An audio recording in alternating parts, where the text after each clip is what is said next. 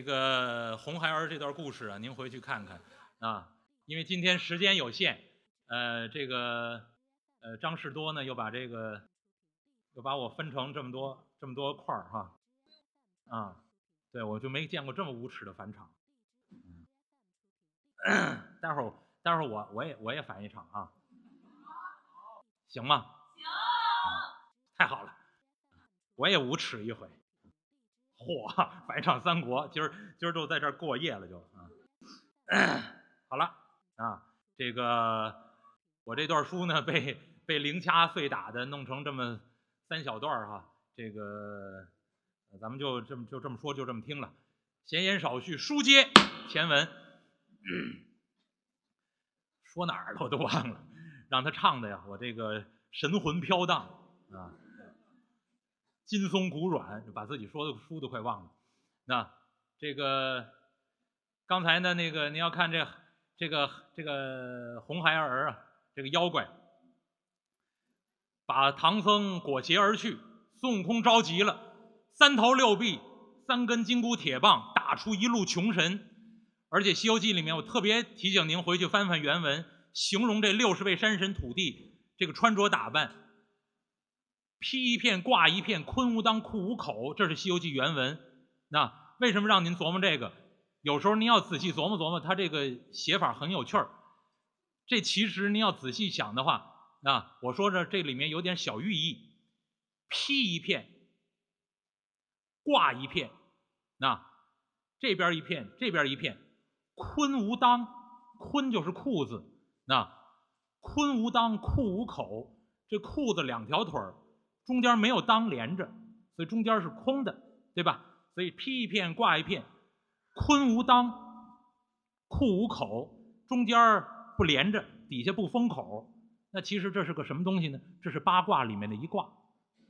您仔细琢磨，披一片，这是一条长线，阳卦，阳；挂一片，又是一条阳，中间断开，坤无裆嘛，没有那个裤裆。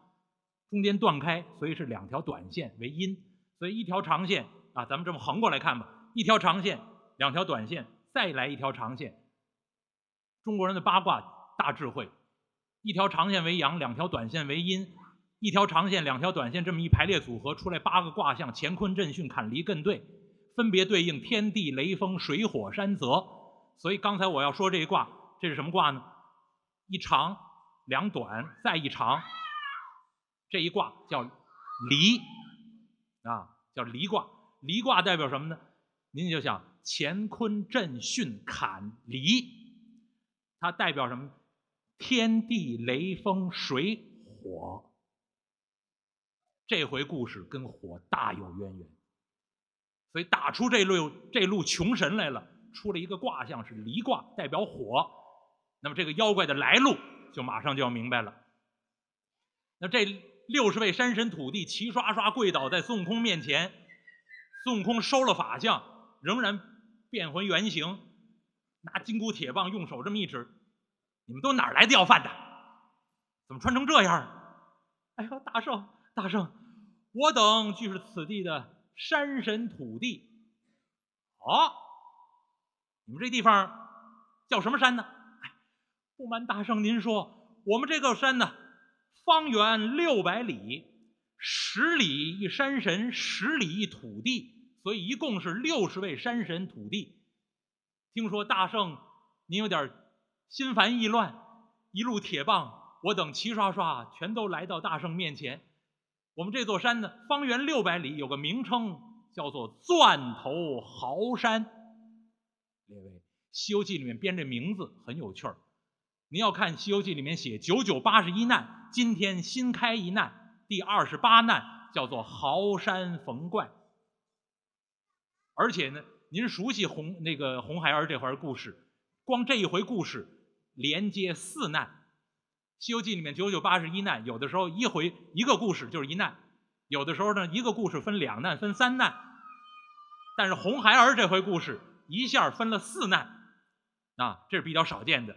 从二十八难一直到三十一难，全部都是红孩儿这回故事。那么头一头一个写的就是豪山逢怪，就告诉您这座山名称叫豪山。前面还加两个字儿叫钻头豪山。可是您要仔细琢磨，《西游记》编这名字虽然是神话故事，虽然是小说家言，但编这故事编的讲究。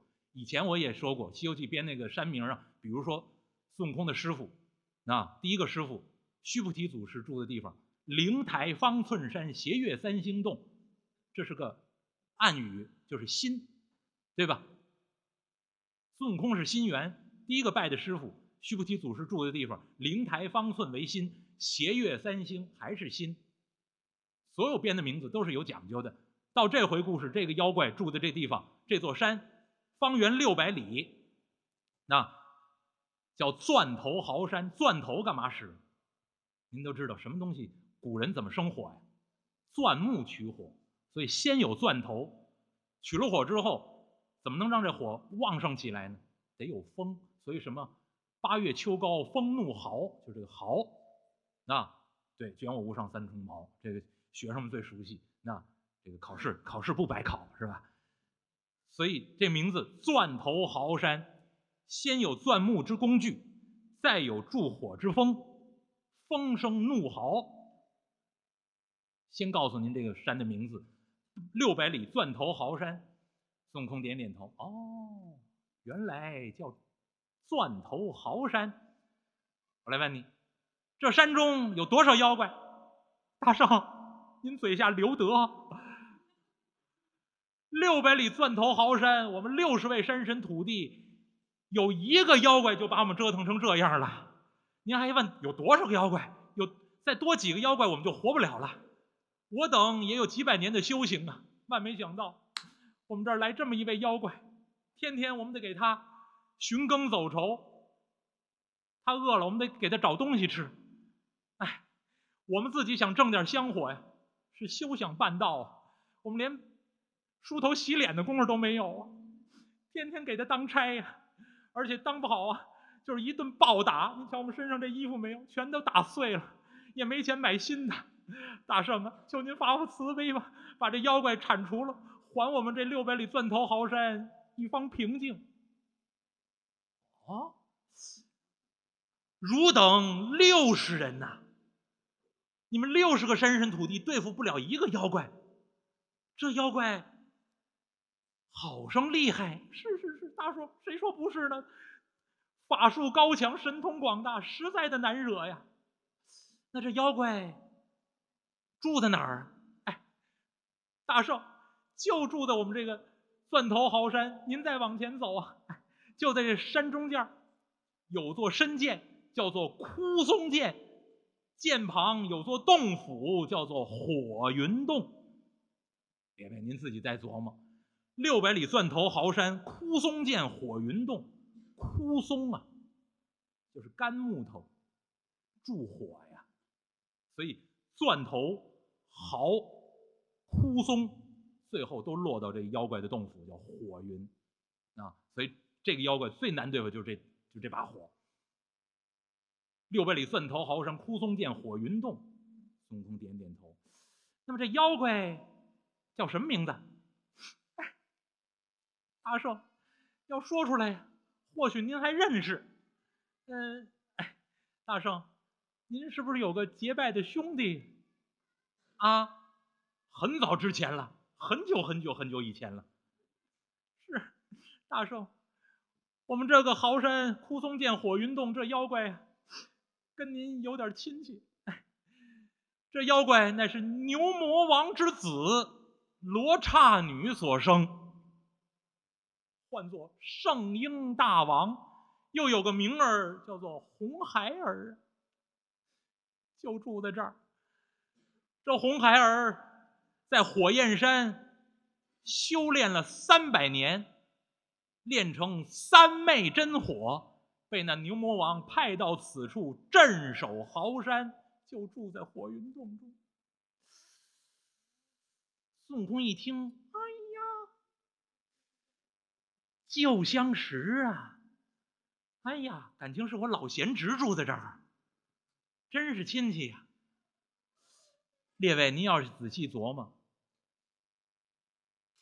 这山神土地告诉孙悟空。